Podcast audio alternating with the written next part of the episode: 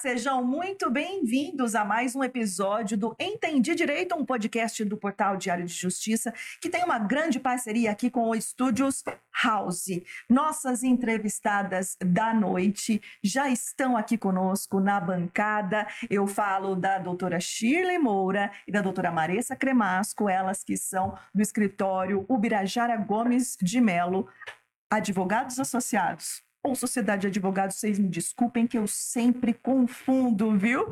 E um abraço a todos do escritório o Virajara Gomes de Melo. E o assunto de hoje vai interessar para muita gente mesmo.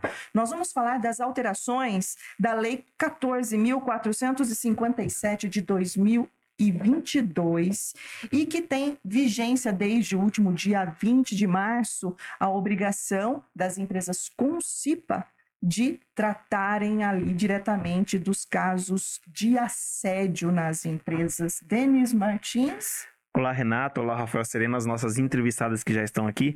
Renata, hoje, além das entrevistadas, temos um pessoal aqui assistindo a nossa entrevista, nosso podcast, atrás das câmeras também, né? É verdade. Então, daqui a pouco eu vou deixar para elas apresentarem quem o pessoal que está aqui, é. mas é uma honra receber todo mundo. E já façam que nem o Reinaldo Fernandes Faria, que já está aqui no YouTube nos acompanhando. Se inscreva no canal, curta e comenta nosso conteúdo, Renata. É isso aí. Rafael Sereno. Olá, Renata, Denis, as nossas convidadas, a todos que acompanham mais um episódio. Um assunto sempre muito atual, né? Toda mudança de legislação sempre causa aquele impacto, né? Quando tem aprovação, todo mundo fica na expectativa de quando vai entrar em vigor. Aí tem o período de adaptação, né, que as pessoas estudam bastante, e tem o período da prática, que é quando a lei já efetivamente já entra em vigor. E o período da correria também, né? O período da correria, é... né? Mas ainda assim, depois que entra na prática, ainda tem entendimentos da justiça, porque sempre tem dúvidas que, que são levadas ao judiciário, enfim. E o objetivo desse programa certamente é esclarecer todas essas novidades referente às empresas que têm CIPAS. A gente vai contar logo mais aqui para todo mundo. É isso aí. Nós estamos falando da Lei 14.457 de 2022. Nossas entrevistadas já vão explicar quais são essas alterações, mas quero deixar uh, aberto aí o canal para todos vocês que estão nos acompanhando. Mande seu comentário, mande sua pergunta também, que vamos reproduzir ao longo do bate-papo aqui a doutora Shirley e a doutora Maressa. Doutora Shirley, que satisfação recebê-la novamente aqui no estúdio. Muito obrigada, Nós viu? agradecemos, viu, a vocês três. É uma satisfação mesmo estar aqui com vocês mais essa noite. E com certeza vai ser bênção. E aqui no nosso estúdio, aqui me acompanhando, inclusive, está meu marido, Diógenes ah, de Moura, é? né? Que tem assim que está acompanhando, né, Marissa? E é isso aí, tem que acompanhar é. mesmo. A gente agradece Diógenes e a Marissa daqui a pouco também vai apresentar os outros é, convidados especiais. convidados especiais conosco, que brilhantam né? a noite aqui é também, né? É. Marissa, muitíssimo obrigada, viu, por vir aqui falar com a gente desse tema importantíssimo. Boa noite a vocês, a minha companheira de lutas Shirley, a todos que nos assistem. É uma grata satisfação poder voltar aos estúdios House. É, você remodelar é. para tratar dessas alterações que a lei 14.457 trouxe para as empresas. Mas antes da gente falar da técnica, eu quero falar daquilo que é importante, a minha família que está aqui me acompanhando, meu marido daí, gratidão pela parceria, por estar sempre comigo. E, e a minha a doce Maísa, a minha filha, que também veio, que quer tirar foto. É isso é isso aí. já tá vendo que já tá vindo para a área da comunicação aqui, né? Fotos. É. A mãe é. torce que elas não, né? uma carreira jurídica, mas, né? É isso aí. Bom, meninas, me permitam chamá-las dessa forma carinhosa, de meninas, né? Uhum. Shirley e Maressa. Meninas é, é bom, né? A gente se trata assim, né? É bem isso. A gente se trata assim. Não é? É isso aí. A gente, é, é importante que para a gente iniciar aqui o nosso bate-papo, e são tantas as dúvidas nossas, imagino, das empresas, dos trabalhadores, né, com essa mudança que vem aí, que já está vigente desde o último dia 20, né? Gostaria que ambas explicassem primeiro que mudança foi essa, e daí a gente dispara as dúvidas aqui para vocês na sequência. ok. Antes da gente entrar nas mudanças, eu vou fazer só uma pequena introdução da lei em si. Essa lei 14457, ela foi publicada em 22 de setembro de 2022.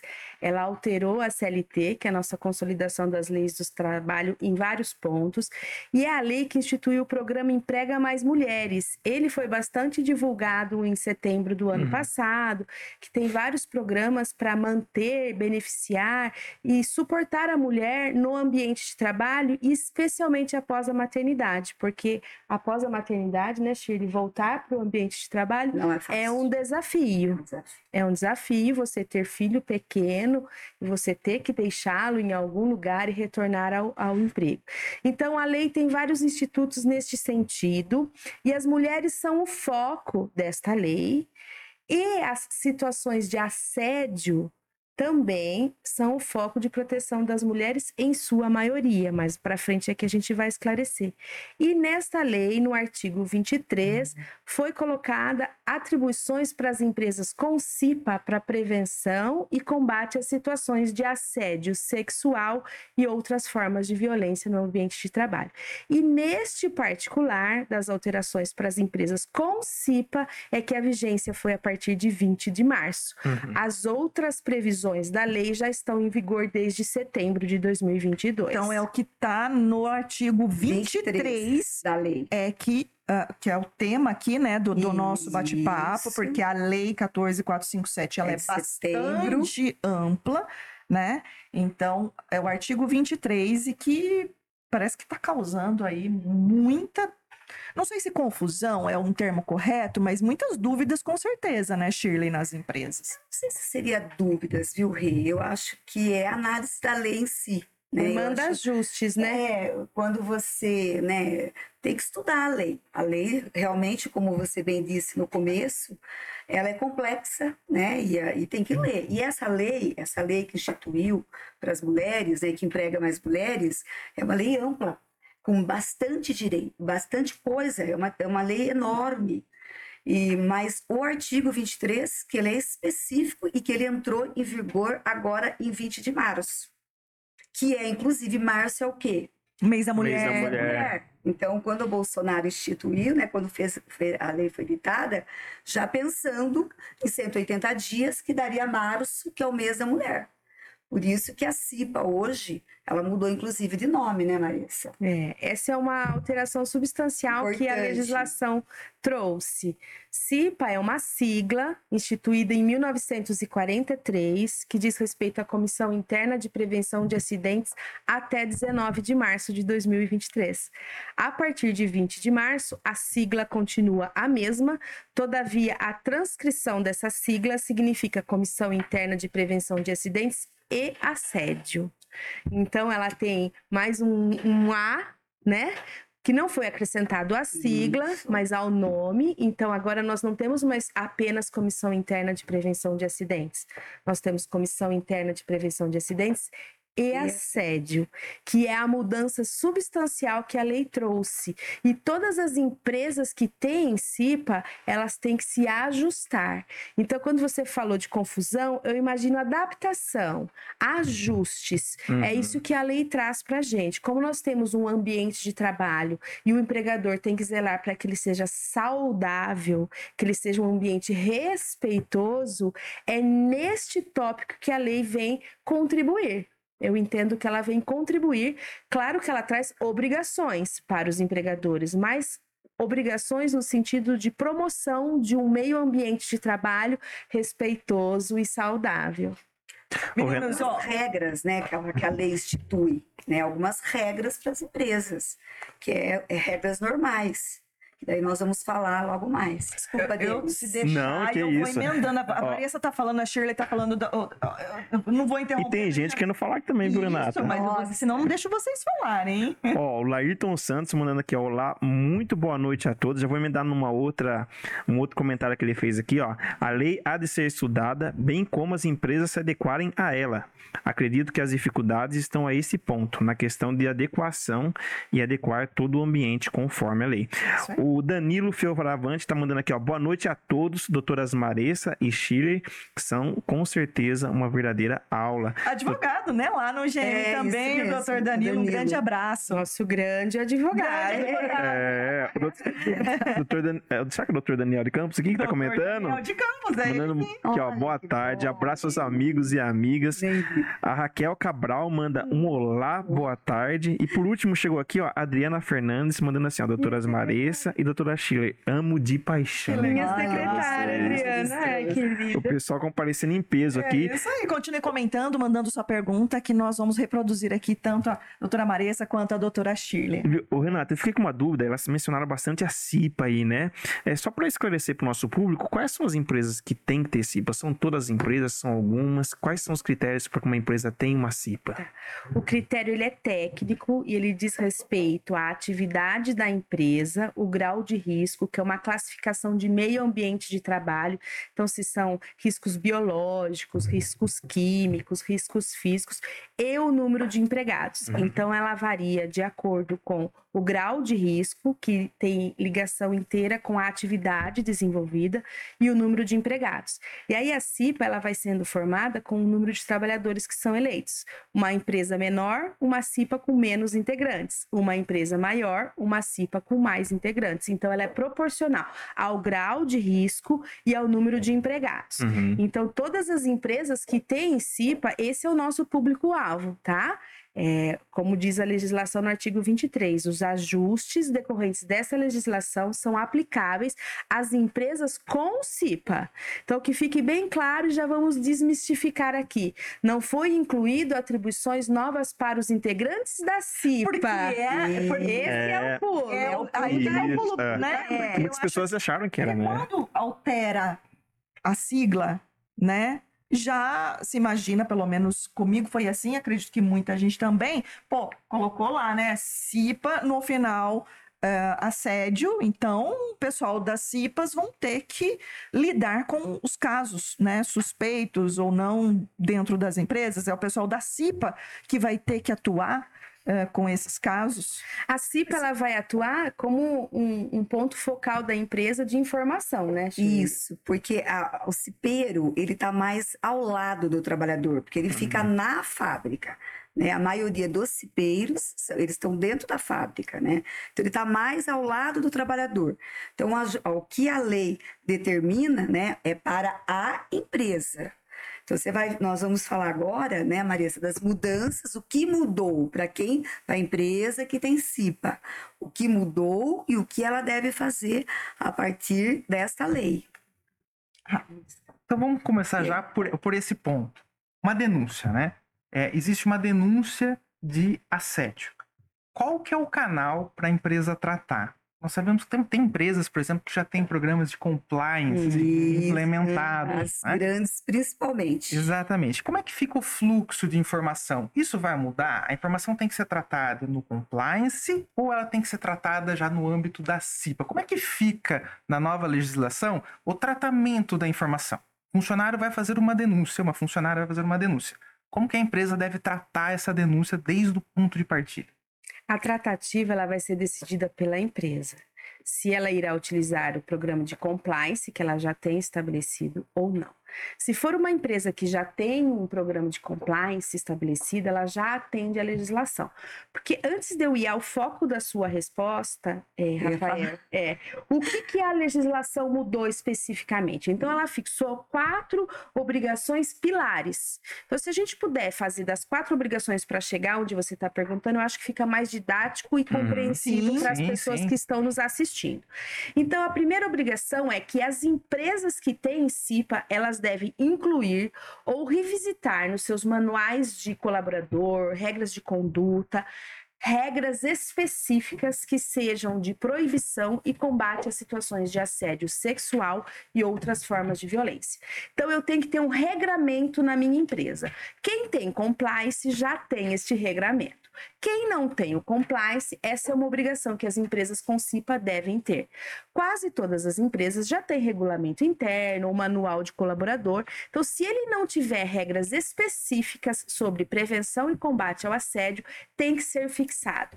E ao fixar essas regras, é a segunda obrigação da lei, que ela tem que fixar procedimento para recebimento, acompanhamento de denúncias e ela tem que ter um canal e o canal tem que assegurar o Sigilo, Anonimato. Anonimato, sigilo. Você não pode ter a suposta vítima ou o denunciante identificado se ele não quiser. Porque eu posso ter um trabalhador que vai até o RH e fala: eu estou sendo vítima de uma situação de assédio em relação ao fulano. Mas isso é uma situação que não é muito comum. As Uhum. pessoas têm receio. Então, o que, que a legislação estabeleceu? Que as empresas devem ter um canal de comunicação que assegure o anonimato. Ou que facilite ao trabalhador, entendeu? Ele Esse é o ideal. Que cria as condições Pra para que, ele, tenha possa tranquilidade para fazer. Isso. E aí que a CIPA entra como atuante. Os membros da CIPA devem ser os canais de multiplicação dessa informação. Então, olha, a nossa empresa agora conta com um canal de comunicação. A gente tem empresas que têm a chamada Trust Line, que é a linha da verdade, que pode ser ligação no 0800, que é independente, eles contratam uma empresa independente que recebe a denúncia e aí eles transcrevem a denúncia e reportam para a empresa. Tem empresas que criaram aquele Fale Conosco no própria página de internet, na página da empresa, então você acessa o canal, você é assegurado, você só fale conosco, você não precisa se identificar. Tem empresas que colocaram a E caixinha de Caixinha, sugestão. e-mail. E-mail em que não De identifica o remetente. Então, assim, Isso. as empresas é quem escolhem, porque a lei diz: as empresas com CIPA deverão. Mas a lei não diz que você de deverá como fazer. como fazer. Uhum. Ela deixa que as empresas tenham liberdade de fixar os procedimentos. E aí a gente consegue responder o que você nos perguntou. Então, se houver uma denúncia por um destes canais que está estabelecido, os procedimentos de recebimento e acompanhamento da denúncia têm que ser fixados, porque as pessoas precisam saber como que será o acompanhamento, qual o prazo, um prazo para devolutiva. E aí, cada empresa pode fixar a forma do seu procedimento. E por que isso? Eu entendo que a gente tem que respeitar as particularidades e as culturas de cada empresa. Não dá para eu fixar de uma única forma um procedimento que seja aplicável, vamos supor, a nós no escritório Birajara e a uma multinacional, por exemplo. As realidades são diferentes. Então, nos procedimentos que a empresa deve fixar para atender aos requisitos da lei, deve estar estabelecido. A denúncia vai através da linha 0800, por exemplo, ou do canal de comunicação. A partir do recebimento tem uma equipe que um faz o comitê. um tem com- muitas empresas que têm um comitê, né? Então, o co- comitê se reúne, ouve-se as pessoas, atendendo o que você falou, né? Respondendo o que você perguntou. E, e esse comitê, que inclusive é o comitê, normalmente é o RH, é o técnico de segurança, são pessoas escolhidas para que respeitosas, evidentemente, que possam realmente apurar para poder dar uma resposta. E o que é importante é a capacitação das pessoas que irão tratar disso. É, ela- Então. a Shirley estava mencionando aqui, né, algumas figuras, mas aí a gente fica pensando, né? é, essa legislação é uma legislação nova, é, é começa a se abrir mais, dar mais atenção à questão do assédio, tanto Isso. sexual quanto Quanto moral. A primeira moral, vez, né, que é. tra- é tratado em legislação. A essa- legislação trabalhista é a primeira sim. vez em que a gente tem essa situação nominal. A gente tem o assédio sexual, Sexual no crime. nominal, Criminal. mas agora eu tenho na CLT. É. Que ela fala situações de prevenção e combate ao assédio sexual E- e, outras formas de violência. no âmbito do trabalho. no âmbito do trabalho. Então, é a primeira vez que eu tenho a inclusão na CLT deste tema. O assédio sexual ele já é previsto no âmbito criminal, Criminal. porque ele continua sendo crime. Não significa que essa investigação que será realizada na empresa através do canal de denúncias, ele vai morrer dentro É da paralela. empresa. É, É são paralela. duas ações distintas, tá? Então, quem estava pensando aí, não fique muito É. estimulado, não. Não, agora está tá aumentando cada vez mais, né? A atenção agora no âmbito da, das empresas. Mas, pois não, Shirley, você ia completar não, uma... eu, Depois eu vou deixar. mais- eh, você Não terminou ainda, né? É. Porque são quatro regrinhas. Isso, então né, assim, a gente, obrigatórias. é, são, então, primeiro é incluir regras de conduta com previsão expressa de situações de prevenção e combate a situações de assédio e outras formas de violência, fixar os procedimentos, ter um canal de, de, de comunicação que assegure o anonimato. A terceira regra que todas as empresas com CIPA, elas deverão realizar com periodicidade anual uma capacitação de todos os seus empregados sobre esse tema. Ou seja, Não tem não diferenciação. tem diferenciação. Todos. Todos os empregados deverão ser capacitados sobre temas de prevenção e combate ao assédio sexual e outras formas de violência com uma periodicidade anual. Independente se integra ou não a CIPA. Não, isso é Não, para todos. É para Todos todos os os trabalhadores. Exatamente. Tem nada a ver com CIPA. A- É, para a empresa tem que a empresa tem que capacitar todo mundo. Todo Uhum. mundo tem que entender né, o que é o assédio. E a quarta exigência da lei é incluir neste ne- nas atribuições da CIPA temas referentes à prevenção e combate ao assédio sexual e outras formas de violência. E aqui a gente indica as CIPATs, que são as semanas internas de Uhum. prevenção de acidente que todas as empresas fazem a capacitação de seus trabalhadores anualmente e essas ações são comandadas pelos integrantes da CIPA e do SESMIT, que é o Serviço de Segurança e Medicina do Trabalho, também terá que ter este tema incluído. Então, essas são as obrigações que a lei trouxe para as empresas com CIPA. Então, são essas as adaptações que têm que ser feitas. Muitas empresas já têm bastante coisa implementada, porque a promoção de um meio ambiente de trabalho respeitoso e saudável sempre foi o objetivo de todos os empregadores. Uhum. Sempre. Sempre foi, mas agora é uma exigência legal submetida a uma fiscalização do Ministério do Trabalho. Então agora não se trata de uma liberalidade, eu vou ter regras, eu vou ter meu compliance. Agora todas as empresas com CIPA têm esse dever. De ter É esse obrigação. canal e todas essas outras Exatamente. obrigações que você menciona. Mas a Rê falou de uma coisa importantíssima, né? Atenção, né? Realmente, agora esse é um assunto que merece atenção, mas eu vou ler para vocês um dado que nós buscamos para vocês verem que situação. Ó, o Fórum Brasileiro de Segurança Pública, no ano de 2020, ele apurou aproximadamente 46,7% das mulheres brasileiras sofreram assédio. Só no ambiente de trabalho, cerca de 11,9 milhões de mulheres ouviram cantadas ou comentários desrespeitosos. Então, quando você fala realmente que é uma atenção, é atenção. E essa lei, ela trouxe para isso. E tem outro dado importantíssimo, que é do nosso TRT-15, que é da região nossa, da jurisdição interior do Estado de São Paulo. Computou um aumento de processos por assédio sexual no trabalho de aproximadamente 9% no primeiro bimestre de 2023. Agora, Nossa, de então Então, isso é 2023. triste, né? É muita triste isso, muito triste. Então, eu acho que essa Mas lei... vocês acham que tem, apesar de, de ainda não ter a vida, a vigência foi agora, 20 de Isso. maio, mas que acham que tem alguma relação ou não? Está se discutindo mais, está se conscientizando mais? A gente vê é um, um embate de gerações muita ve- muitas vezes nas empresas, né? Isso. Rafael, é, tem uma pessoa ali. pessoas mais velhas e os mais jovens agora com muito mais acesso à informação, com muito mais resistência, que não acha mais que antes todo mundo, ah, mas é uma brincadeirinha, Isso. releva. É um conflito de gerações, né, Renata? Imagina, ele é assim, ele é brincalhão. É o jeitão dele. É o jeitão é dele. Eu imagino que em todos os gente- ambientes de trabalho com muitas pessoas devem ter essas figuras. É porque é bem isso, né, Rê? Hoje nós temos a geração mais antiga que era realmente diferente da geração agora, né? E a gente tem alguns processos que realmente é isso mesmo.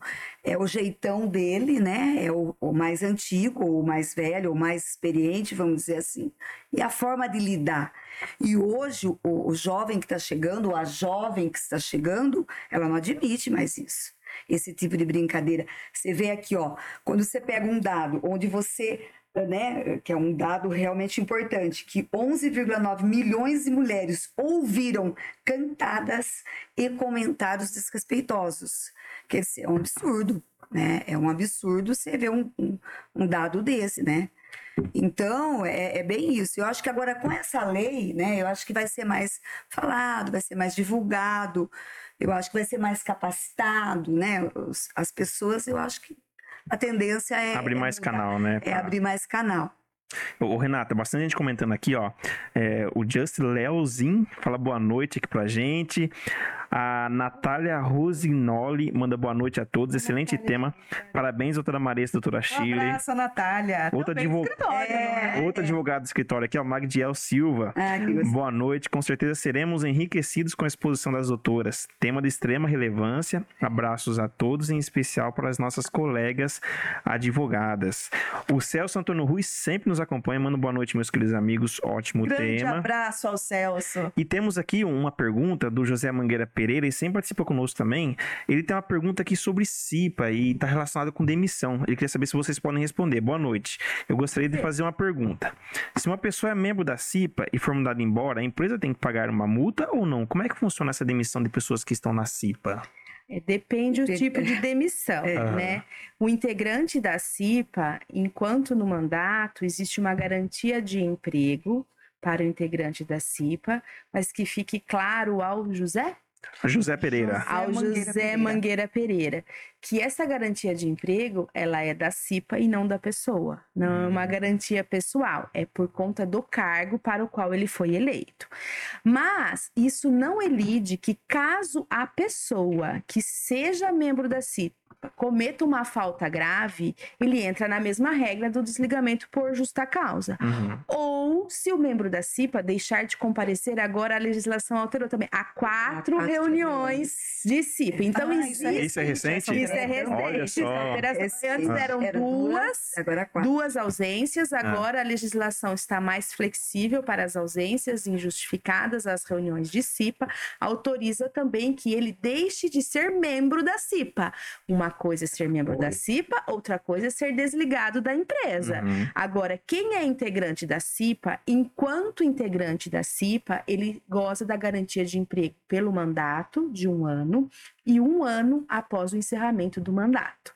Se houver o desligamento imotivado, durante o mandato em que ele não ausentou, se a pessoa não ausentou-se quatro vezes ou não cometeu ato de falta grave, ele pode pleitear reintegração na Justiça do Trabalho por conta da garantia de emprego. Aí fala-se da estabilidade, que teria que ser indenizado pelo período faltante. Aí vai fazer a mesma análise. Se o desligamento é válido, ele não tem a indenização do período da garantia de emprego. Se o desligamento não é válido, garantia de emprego autoriza reintegração e não indenização. Então são duas coisas distintas. Então, assim, não é correto dizer uhum. que o desligado recebe algo a mais. A gente tem que primeiro analisar as condições do desligamento, se válido se inválido e, sendo garantia de emprego, o direito é a reintegração ao emprego e não indenização do período. Cada caso é um caso, né? É. Deixa eu me dar uma pergunta, só, só dentro do contexto Ô, que a, Rafa, tem um que a Shirley mencionou. Cara, um monte de perguntas. Só para não perder o tá gancho. Tá a, a, a Shirley mencionou ali que são 11 milhões de mulheres, Shirley, é isso? Não, é assim, ó. O que, que a reportagem fala? Ela fala 11 milhões. E isso de mulheres ouviram cantadas e comentários desrespeitosos, cerca de 11,9 milhões de mulheres. De mulheres. É. Eu queria saber de vocês, na experiência que vocês milhões. têm, é muita gente. É muita gente. Na experiência de vocês aí no, no, no, âmbito do direito empresarial... Ah, desculpa, eu vou te é. interromper, mas assim, só para a gente é, contextualizar ainda mais esse susto que a gente leva, mas assim, se você abrir, é claro que a gente não vai fazer isso, mas assim, se fazer uma enquete, é, né?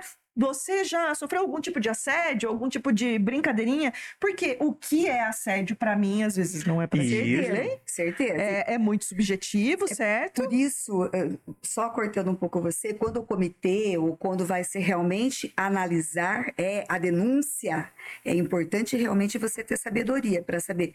Isso realmente é denúncia, isso é um assédio, ato desrespeitoso, é um assédio, tem fundamento. Por isso que que tem que ter um comitê, né? E esse capacitado né? Tem empresa que, inclusive, tem psicólogos que capacitam essas pessoas para poder realmente receber as denúncias e para poder tomar a decisão.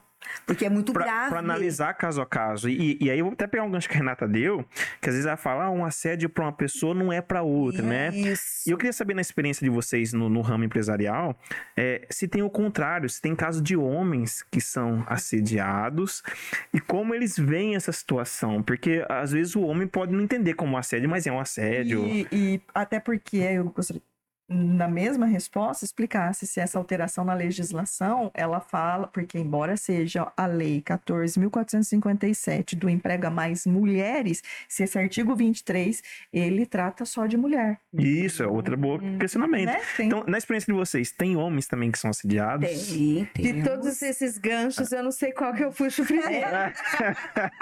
que a gente foi de gancho em gancho. Você quer pôr gancho? Gancho É pra aí. disputar mais aí. É. Vamos Um dado importante é que as mulheres, tal qual o número que a Shirley coloca, são o maior número de vítimas denunciantes. Uhum. Isso é super importante deixar claro. Não significa que elas são as únicas vítimas, elas são as vítimas denunciantes. Então, eu tenho maiores números de mulheres processando, como a Shirley colocou, um aumento substancial no primeiro trimestre Trimestre. de 2023 de mulheres encorajadas a fazer a denúncia e a prosseguir com isso. Não significa que situações de assédio sexual e outras formas de violência, nele incluído o assédio moral, não possam ter como vítima homens. E hoje a gente tem também, com toda a nossa modernidade, as situações de gêneros que eu não consigo explicar todos, mas eu tenho LGBTQ. QIA mais. QIA mais. é, Então eu tenho assédios independente da condição. Não significa que o fato de sermos mulher, Renata, Shirley e Maressa, nos transforme em vítimas de assédio.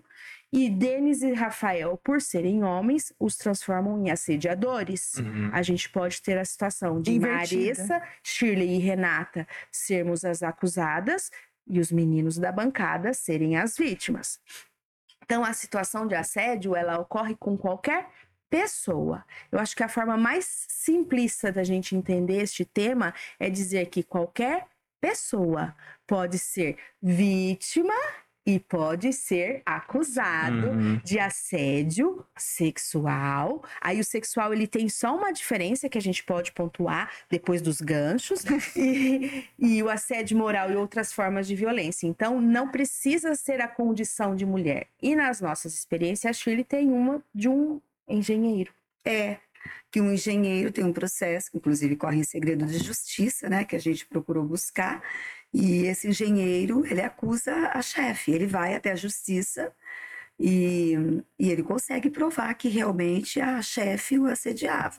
Mas é difícil, e quando nós, eh, a gente faz bastante palestra, né, Nesse caso, assédio sexual ou moral? Sexual. Sexual. sexual, Hum. Porque o moral Né? os homens já estão mais denunciando. denunciando, é, é, é verdade. Uhum. Mas o sexual, eu não sei se é vergonha, eu não- a gente não consegue entender ainda, né, pelos estudos que nós fizemos no escritório, mas eh, existe sim um, esse, um processo que realmente o engenheiro, ele é engenheiro, né, cargo de engenheiro, e ele entra com o processo e ele consegue provar, inclusive, que a, que a chefe assediava, né? Então, realmente, não é só para a mulher, que acho, acho que a mulher é mais Ela Uhum. denuncia mais. dados e ela também denuncia, né? E, então, mas existe sim. Talvez existe. por vergonha, por ser taxado depois pelos colegas, talvez uma série de fatores aí que impedem ainda, é um os homens. desconforto, É, né? A gente é. ainda tem resquícios de uma sociedade machista. Machista. Embora que a mesa a gente esteja em maioria de mulheres. Isso é, isso é bom, Isso hein? é. É, É, é. nós temos ainda um resquício forte, porque foram muitos anos de uma sociedade predominantemente machista, até pela compleição física, os homens eram mais fortes, então a gente passa por situações de agressões físicas, Uhum. de violência doméstica, e no ambiente de trabalho você tende a reproduzir quem você é. Você não vai fugir muito. Né? Então, aí, com a inserção das mulheres ao mercado de trabalho, elas já venceram a barreira para chegar ao mercado de trabalho. Então, elas vieram livres. Entende? Se eu tô aqui, eu não vou suportar esse tipo de, de situação desrespeitosa. Então, elas são mais corajosas para fazer as denúncias. E essa lei, ela vem num momento é, em que, em 2022, por exemplo, o nosso país estava muito é, dividido, polarizado e politicamente engajado, e as pessoas buscando por inclusões, por respeito, por aceitação, e aí o poder público responde com a legislação. Então, quando eu tenho um programa Emprega Mais Mulheres, que tem vários detalhes, que é para atenção à parentalidade, e aqui ele não faz distinção de gênero, mulher e homem, ele diz aquela pessoa que assumir a responsabilidade parental de uma criança ou de um deficiente físico, por exemplo, a gente já vê uma mudança do nosso poder legislativo de trazer situações para que a sociedade trate com respeito todas as relações que existem entre pessoas, porque no ambiente de trabalho você só tem relações interpessoais. Então, se não houver respeito nas relações interpessoais, eu não tenho um meio ambiente de uhum. trabalho saudável. Eu queria trazer um pouco a discussão para a parte de capacitação. Né? A Marissa comentou que os integrantes da CIP vão funcionar como facilitadores dessa informação. Né? Uh, mas ah, tem, existe essa obrigatoriedade de pessoas serem treinadas. Né? E uma denúncia de assédio, é, não é toda pessoa que tem o perfil para receber essa informação e tratar ela de forma adequada. Muitas vezes, uma, uma mulher, quando vai apresentar uma, uma denúncia, ela já vai numa situação de fragilidade e ela precisa receber um apoio. Pessoas que têm um preparo psicológico, e para tudo isso tem perfil. Tem pessoas que às vezes não têm esse perfil psicológico. Né?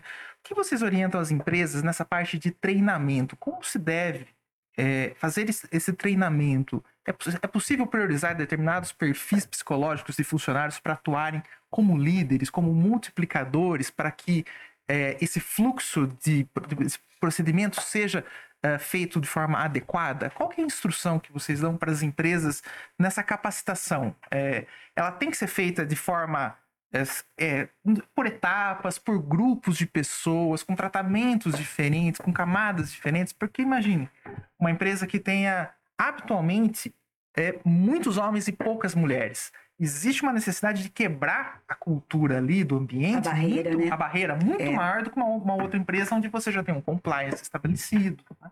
Então, como que as empresas devem encarar, eh, dar eh, uma olhada de atenção especial nessa parte de capacitação? É, aí eu vou vender o escritório um pouquinho. Claro, fica à vontade, beleza. É, as duas da mesa já estão fazendo capacitação E, aliás, tem um comentário aqui sobre é isso. É as melhores advogadas de Limeira. Nossa. Diógenes. Ah! ah. é. É, eu falei para ele, manda, né? Pelo menos um oi para nós, né? Aí, tá um abraço, Diógenes. Fazendo pós, né? Então, a gente é, está promovendo, desde março, quando entrou em vigor, é, uma capacitação para o pessoal do SESMIT e RH com essas informações que nós estamos trazendo aqui, de uma forma genérica, a gente faz de uma forma específica e customizada para cada um dos nossos clientes. Porque a capacitação ela vai ser essencial, ela será o divisor aqui. Agora nós estamos na outra fase da capacitação dos líderes. líderes. E aí os líderes são os líderes que já são estabelecidos, podem ser gerentes, eu posso ser supervisores, coordenadores ou líderes mesmo, porque muito do que a gente está tratando aqui diz respeito à forma de atuação deles enquanto líderes, enquanto tratem com os seus é, membros de sua equipe, por exemplo. Então, é uma capacitação que não é específica para o canal de, de denúncia ainda. É uma capacitação para as empresas e para a liderança como um todo. Então, a gente vê isso como um aprimoramento do meio ambiente de trabalho. E especificamente para o comitê né? Vamos tratar assim, para o comitê é, que irá receber a denúncia, é extremamente sensível que seja uma pessoa com habilidades diferenciadas. Daí o porquê não ser para os membros da CIPA, que tem uma periodicidade de troca anual, uhum. porque a CIPA ela tem uma eleição, que a gente até comentou respondendo ao nosso ouvinte, com um mandato de um ano. E essas denúncias, às vezes, elas podem acontecer quando está encerrando-se um mandato. E você tem todo um sistema de apuração e ele tem que ser extremamente cuidadoso. Além do vínculo, né, que é, que é criado muitas vezes, né, entre o Por isso que a gente, receptor eu da... falei do RH, né? Porque normalmente o RH, a pessoa do RH, ela já tem esse vínculo, né, com o trabalhador. Então, normalmente no comitê, quando realmente existe o comitê, normalmente é alguém do RH e outras pessoas, né? Mas e, e a maioria das pessoas do RH, ela tem um procedimento, ela já é preparada para isso, né? Para tratar de sérios assuntos da empresa. Então, normalmente, pelo menos nos comitês que a gente tem visto agora nas empresas, é RH, né, Marisa? E É o- geralmente os recursos humanos agora, muitas vezes você está empregando pessoas da psicologia. Você tem Hum. muitas pessoas com formação em psicologia integrando recursos humanos. Porque o que são recursos humanos? Cuidar de pessoas. pessoas. Você trata de pessoas. O maior bem de uma empresa, quer ela fabrique roda, quer ela fabrique televisão, microfone, são as Caixas. pessoas. Porque uma empresa só existe quando eu tenho pessoas operando o equipamento necessário. Então, se eu não tratar das pessoas, eu não tenho uma empresa. Então, o recursos humanos, agora eu vislumbro que as atribuições elas serão acrescidas para o pessoal de recursos humanos, para esses comitês. Então, grande ênfase agora aos profissionais da psicologia para que eles passem toda a forma de lidar com isso. Porque eu posso ter, Rafael, situações em que a denúncia não é verdadeira e que eu posso ter uma pessoa fazendo uma denúncia contra um superior, por exemplo. Eu posso denunciar mágoa. o Denis para me vingar dele. E Aí eu vou chegar na Shirley e vou falar, Shirley, quero anonimato, mas olha, vou denunciar o Denis. Tem, É. tem essa questão, tem O- isso, o né, dentro você das tá- empresas. Você falou uma coisa importante. Nós estamos com uma na mesa e que depois de muita análise a gente chegou à conclusão que não é uma, uma denúncia verdadeira. Então, por isso que você tem que ter condição e estar capacitado para você Pra saber realmente identificar. para identificar, entendeu? Até na denúncia você começa a olhar assim a forma de escrever, tudo, a- a- ela se, não ela dirigir, não ela escrever, até isso você tem que obrigatoriamente analisar para que você realmente não penalize o Denis, né? Como você É, o Denis Né? vai ser penalizado. e, e Mas é você já bem fez a denúncia pública. Pronto, já É, dá. já, já acabou. É. Já vazou dado. já- É, dado assim. Mas sensível. é moral ou sexual? Dado sensível. Não, moral, moral. O, o Denis comete essa brincadeira. O Denis Dado sensível. Não tem jeito, é, é Denis, não super tem jeito. Mesmo que ela queira, não educado. tem jeito. É, É. Ele é, tem jeito. Então, mas a Renata tocou no ponto importante, essa questão da Ah, denúncia. fala Da, Eu cometo essa da, da falsa denúncia. É a falsa denúncia, porque A- ela- a, pessoa é destruída. Isso, é o realmente- impacto para a pessoa que é denunciada, né? Isso, Falsamente. Isso, o mínimo de provas é. e tudo mais. É, é gravíssimo. Então você realmente precisa cuidar com muito carinho e com muita sabedoria, porque você pode destruir a outra pessoa. E com muito sigilo, porque é uma informação Muito, vazada no ambiente fala. de trabalho. Isso acabou. Acabou. Tanto para quem denunciou, né? Então, realmente, e aqui fala, né, que ela tem que ser extremamente sigilosa. Caberia aí até uma questão da LGPD dentro disso daí tudo? Ah, a LGPD, ela, ela tá em agora, né? Ela Porque foi- imagina, é um dado extremamente sensível, São, né? São Nossa, dados. Por isso que a é gente não pessoas. vislumbra tratar isso em reunião de CIPA, que ela é Hum. aberta. É ela aberta, né? Você tem que Entende? Então, eu tenho cópia. vários membros da CIPA, você tem que transcrever os assuntos tratados em ata. E essas atas, elas são, por exemplo, protocoladas no sindicato da categoria profissional. Então, se eu trato um dado sensível dessa magnitude no âmbito da CIPA, e eu tenho que transcrever isso em ata, e eu protocolo essa ata no sindicato, não estou aqui fazendo uma acusação falsa e, e, e não criteriosa de que os sindicatos da categoria profissional estariam vazando, mas eu vou dar ciência de É. fatos que são extremamente sensíveis, porque situações de assédio sexual e outras formas de violência, você está lidando com aquilo que o ser humano tem de mais precioso, que é intimidade privacidade e personalidade. São esses três pilares que você escolhe para quem você vai dividir ou não a informação. E você tratar isso num, num, numa reunião em que é aberta, por exemplo, a CIPA, você não asseguraria o devido tratamento necessário. Por isso que a obrigação, conforme o artigo 23, diz que são das empresas com CIPA. Mas... Então, são as empresas que têm que fixar. E o item 2, que é a regrinha para as empresas, ela deixa claro, além de garantir o anonimato. Né? Então, quando você vai tratar de um assunto tão importante, não tem como você realmente colocar numa reunião de CIPA, né? Não tem como isso ser relatado, né? Ele é extremamente sigiloso. E... Eu, eu, não, eu, não, sei se, se hoje ainda é assim, mas antigamente o pessoal imprimia aqueles livros e atas, né? Imagina uma informação dessa indo para gráfica, voltando, é. passando Nossa, por todos os membros de uma, de um sindicato, de uma acessos. CIPA para assinatura. Nossa, gente, é, corre muita informação. Dá né? tempo ainda de você enviar seu comentário, a sua pergunta para que reproduzamos aqui a doutora Shirley e a doutora Maressa, elas que são do escritório Birajara Gomes de Melo, advogados associados, estão falando conosco sobre as alterações da Lei 14.457 de 2022, especificamente do artigo 23. Tô ficando craque, hein? Ah. Tô ficando craque aqui tá com as doutoras. Direito. É, artigo 23, que está vigente desde o último dia 20 de março.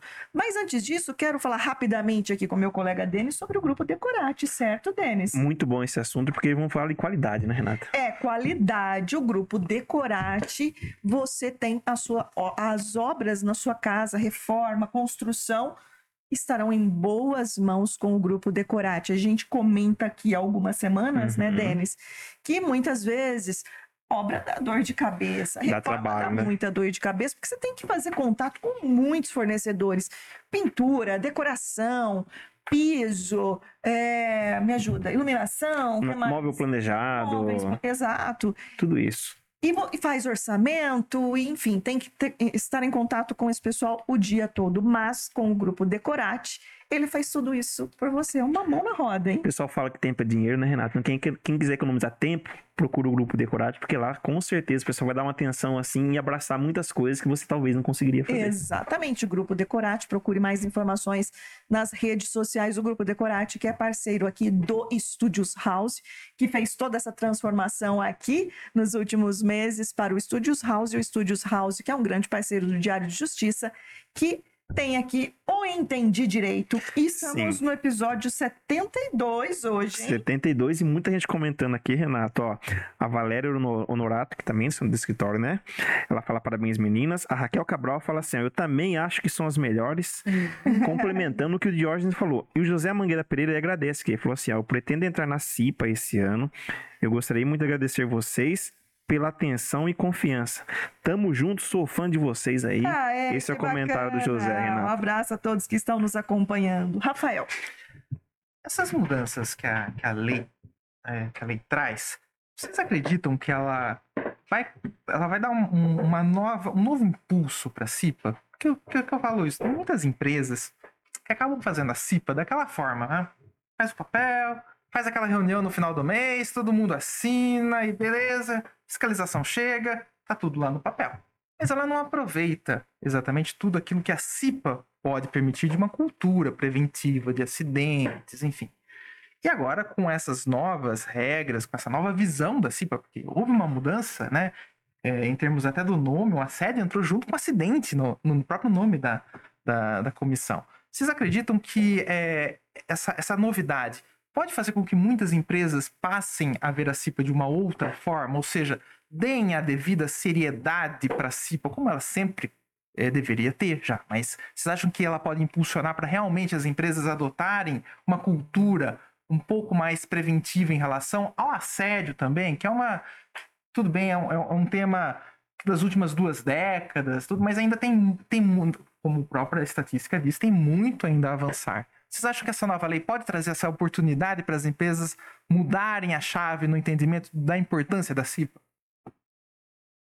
Eu não sei você, Marisa, mas eu vejo assim pelos clientes nossos, né, que nós acompanhamos mais é, direto, vamos dizer assim, a gente vê a CIPA, né, para as nossas empresas clientes, importante, muito importante, porque a CIPA, ela é importante, né?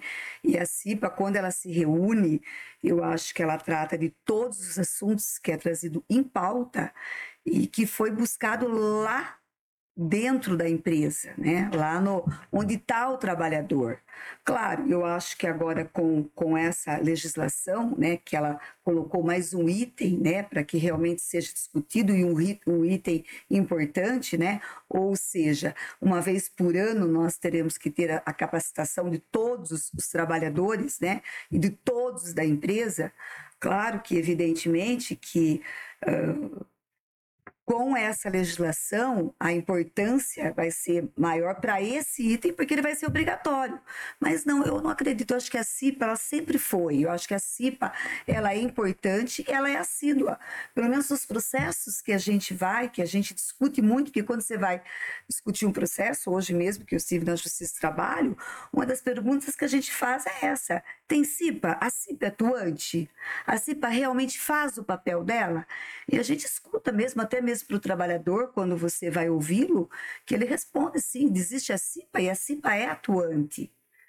Eu acho que realmente com esse item, com esse mais esse, esse um A, né, que é o assédio, eu acho que vai até melhorar, né, quem não tem. Mas eu acredito que todas as empresas elas seguem sim a, a, a legislação e de forma completa.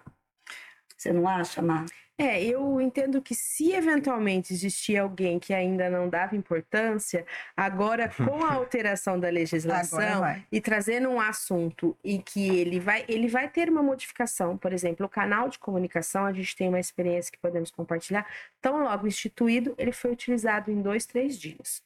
Então, é, o que, que acontece? É, de alguma forma, o mundo está mudando. A gente tem um novo normal, a gente teve Covid, pós-Covid. As coisas, o mundo ele vive em, em mudanças, em, em, em, alterações. Então, se eventualmente existisse alguma empresa em que a CIPA era inerte, que acho que é isso que você estava. É, aquela que existe, é, mas aquela que é formal, agora ela não poderá ser só formal, porque quando, como bem disse a Shirley, eu tenho que fazer uma capacitação anual e essa capacitação, ela, ela tem que ser ser uma das atividades da CIPA. Geralmente será a CIPAT que vai incluir. Eu tenho que ter uma CIPA que esteja participativa com relação a esse tema, né? Toda novidade ela é um pouco desconfortável num primeiro momento, né?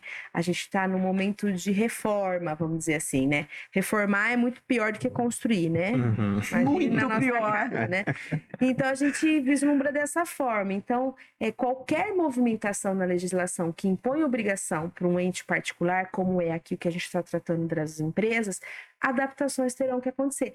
Porque a legislação prevê penalidade pelo descumprimento. E quando tem penalidade, a gente geralmente a gente cumpre. Né? Tem uma pergunta aqui, de, é, aqui no, na nossa transmissão, mas só para emendar nessa, nesse assunto que você acabou de explicar, Marissa, mesmo as empresas que não têm CIPA, é, é recomendável que elas também implantem um sistema e um canal de comunicação para justamente melhorar o meio ambiente delas, ainda que menor, ainda que pequeno, ainda que sem obrigação de CIPA, qual é a recomendação? É assim, pode falar. A promoção de um meio ambiente saudável, né? respeitoso. Dois, três eu acho que a gente né? nem precisaria da legislação. Isso deveria ser algo que, que, que fosse da própria normal, né? Uhum. Entende? Já deveria ser uma iniciativa. Porque aqui a gente trata de situações que, a grosso modo, e é, aprofundando o tema, às vezes eu falo, eu não precisava de uma legislação que me compelisse a fazer. Eu já deveria fazer, porque isso já deveria ser dessa forma.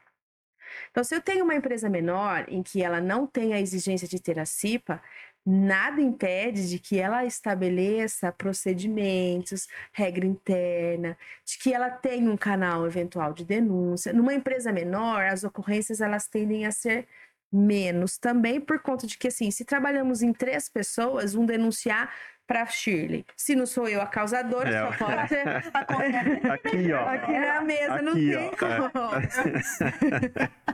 Que sigilo não dá muito certo, né? É, não dá muito certo. Entende? Ele não funciona. Mas isso não elide que você tenha um ambiente desrespeitoso, que eu possa ter um assediador, que eu possa ser uma vítima. Ou Isso não não impede. impede. E não significa pessoas. que eu, eu preciso do canal de comunicação para que uma situação de assédio seja aferida. Eu posso ir para a Justiça do Trabalho. Uhum. Porque antes dessa legislação obrigatória, a gente já tem processos há muitos anos com denúncias de Muito assédio. Muito tempo. Eu tenho aqui uma, uma pessoinha maravilhosa, minha filha, Mas, Maísa, e quando eu estava grávida dela, a gente teve um, um processo, uma série de processos com o tema de assédio moral de um cliente do escritório, e eu grávida, e depois a minha filha nasceu. Então, assim, faz muitos anos, ela tem 11 anos. Então, a gente tem esse assunto recorrente há vários.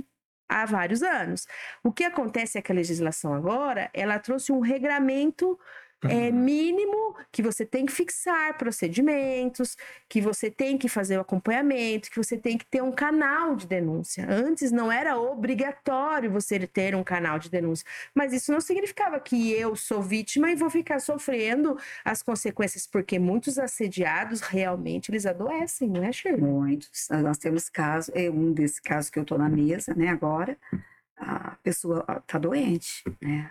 Ela está doente, você vê assim visivelmente que ela está doente, fazendo tratamentos psiquiátricos, então doe, adoece. Adoece. né? E adoece, e você tem que ter sabedoria. E a empresa ela não conseguiu visualizar, teve que ter uma denúncia, uma ou de um terceiro, de uma terceira, para que ela pudesse enxergar, né, o assediador e ver que o trabalhador estava doente. Ah, colocar isso aí até do Brandon Fraser, que ganhou o Oscar esse ano. Ele ficou muito tempo sumido da mídia por causa de um assédio, né? É, é, e fica doente, fica doente. É. A pessoa adoece porque o assédio moral, que é o que a gente está tratando, ela, ele ocorre de forma repetida e pode ser qualquer ação, omissão, gesto, e a repetição dele é que atenta contra a sua dignidade, a sua saúde emocional, a sua saúde mental. Vocês já ouviram falar da homeopatia? Sim. Que é uma gotinha por dia? Uhum. Então, o que a homeopatia traz de benefício para a saúde, o assédio moral é o irmão gêmeo do malefício. Porque é uma gotinha por dia, aquelas seis gotinhas que você toma todos os dias de homeopatia que te cura de uma doença, por exemplo, o assédio moral são aquelas seis gotinhas simples e singelas todos os dias. Ele vai te minando. É a mesma coisa de uma goteira.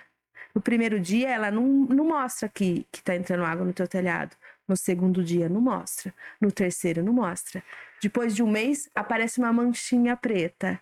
Depois cai o gesso. Depois você perde o telhado. Aí já tá grave. É isso que é, É o isso. assédio. Assim, de uma forma bem didática e simples de, de você compreender, e é qualquer ação que você pode cometer. Até quando você se omite de falar. Você tem uma equipe, aqui nós somos cinco na mesa, eu me dirijo somente ao Denis, a Renata e a Shirley a todo momento. Quando o Rafael tenta falar comigo, eu continuo o assunto, eu não pego o gancho dele, eu só Ignora. pego o gancho, Gancho, eu é, tá ignoro.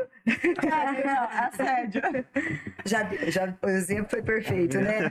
Mas existem várias. é, Assim, a gente está quase né, no final, mas é importantíssima. É, é- é- é importantíssimo esse bate-papo para a gente ser bastante didático, né? Porque por mais que a gente tenha falado o programa Uhum. todo, e sempre as pessoas ou- ouçam eh, falar de assédio sexual, é muito claro, né? Do que se trata. Que é crime, Que- né? Que sabemos que é exato. crime. e não é só, a gente não está falando do ato em si, a gente está falando de brincadeiras Maldosas, maldosas, né? Com.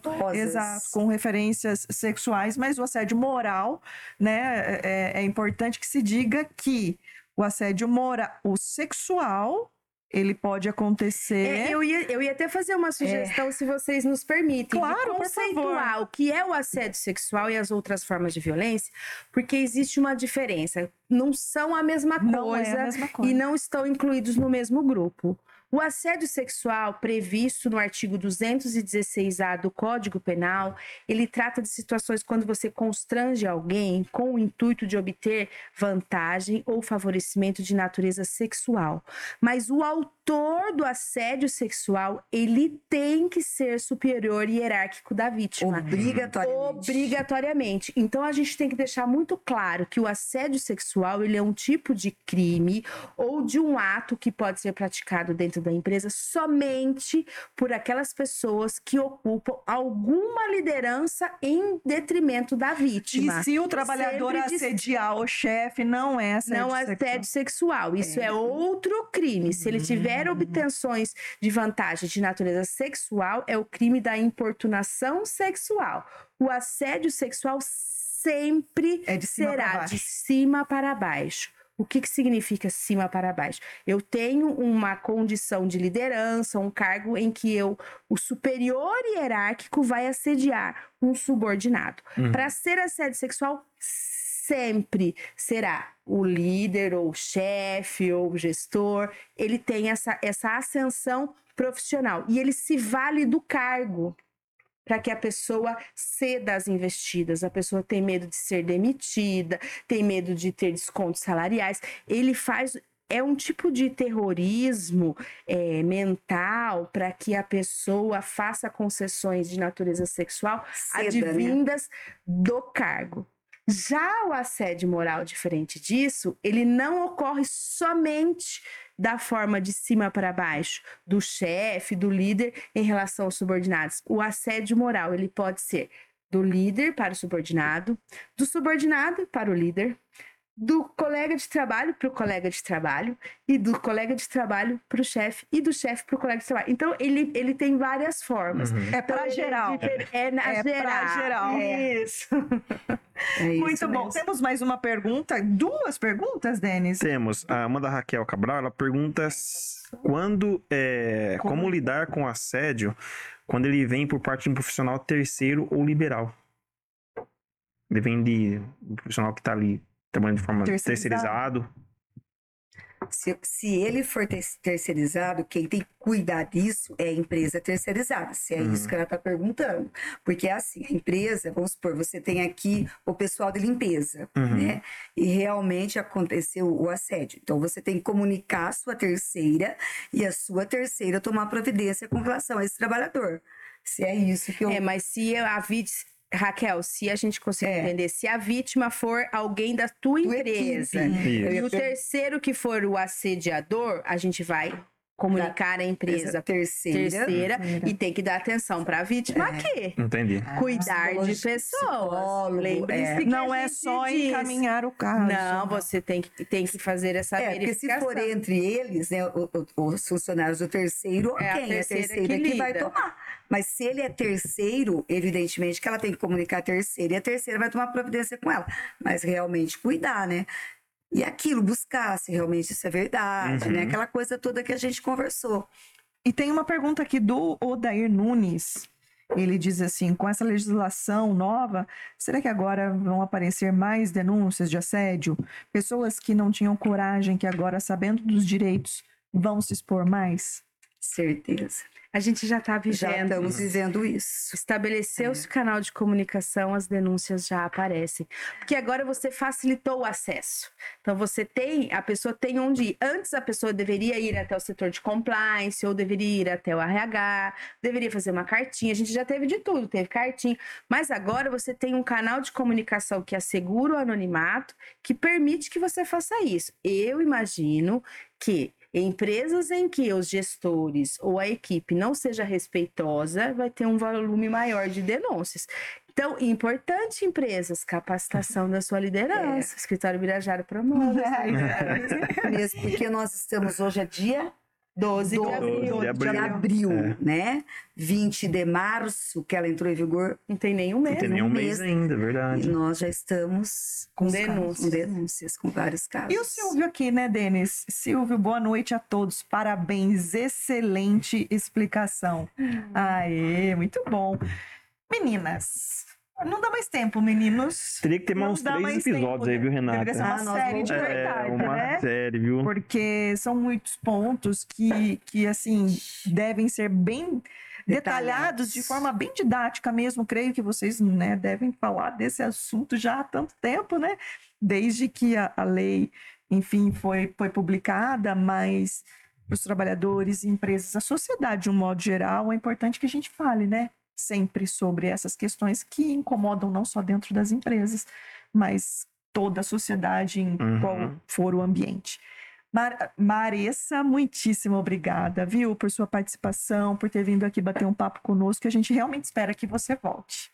Eu que agradeço o convite novamente, uma grande honra, e eu agradeço de coração a presença da minha família, da Shirley, que é minha grande companheira, especialmente a Deus, que é quem capacita e permite que a gente esteja aqui. É isso aí, obrigada, viu, Maressa? Shirley Moura, muitíssimo obrigada, viu, Eu pelos esclarecimentos. Foi muito bom estar com vocês, viu? Apesar de hoje eu ter tido um dia bem cheio, mas Verdade, né, muito Shirley? bom estar com vocês, porque você vê é só direito, né? Tem direito de manhã, direito à tarde, direito à noite. e a gente está à disposição, né, Mar? Nosso escritório lá, tá todo mundo à disposição de vocês sempre. Uhum. E realmente é só Deus mesmo que a gente tem que agradecer. É isso aí. Muito obrigada. E obrigada a por né, ter- terem trazido a família É, aqui. É Com uma certeza. honra. Uma honra pra gente aqui, viu? Shirley Moura, Marissa Cremasco, elas que são do escritório Birajara Gomes de Melo, advogados associados. Um abraço a todos do escritório, né, Denis? Que acompanharam Com certeza. Pessoal acompanha em peso. Renata, todo mundo que participou, deixa o convite para se inscrever no canal, comentar, curtir nosso conteúdo. Renata, nada mais gostoso que conversar com pessoas competentes naquilo que Nossa, fazem. né? dá- a gente às vezes até se perde, né, Rafa, nas perguntas, Sem porque você dúvida. fica É ouvindo. muita informação. Você né? fica ali imaginando, né, o que ambas estão explicando, você viaja nas explicações Sem delas, dúvida. E né? vejam quantos temas nós levantamos aqui que podem integrar a semana interna de prevenção a acidentes. É a CIPAT. As É. empresas precisam fazer a CIPAT, tem esse tema novíssimo e todos os temas que nós abordamos aqui que podem servir para pautar ah, essa programação de capacitação das empresas. É isso aí, foi muito bom esse bate-papo mesmo. Lembrando a todos que esse conteúdo ele fica disponibilizado no canal do Diário de Justiça no YouTube. Você pode encaminhar para quem você quiser esse conteúdo, que você sabe que precisa dessas explicações, pode assistir a qualquer momento e no Spotify também ouvir a qualquer momento. Logo mais, esse conteúdo também estará no Spotify. Muito obrigada a você que nos acompanhou até aqui. Na próxima semana a gente se vê.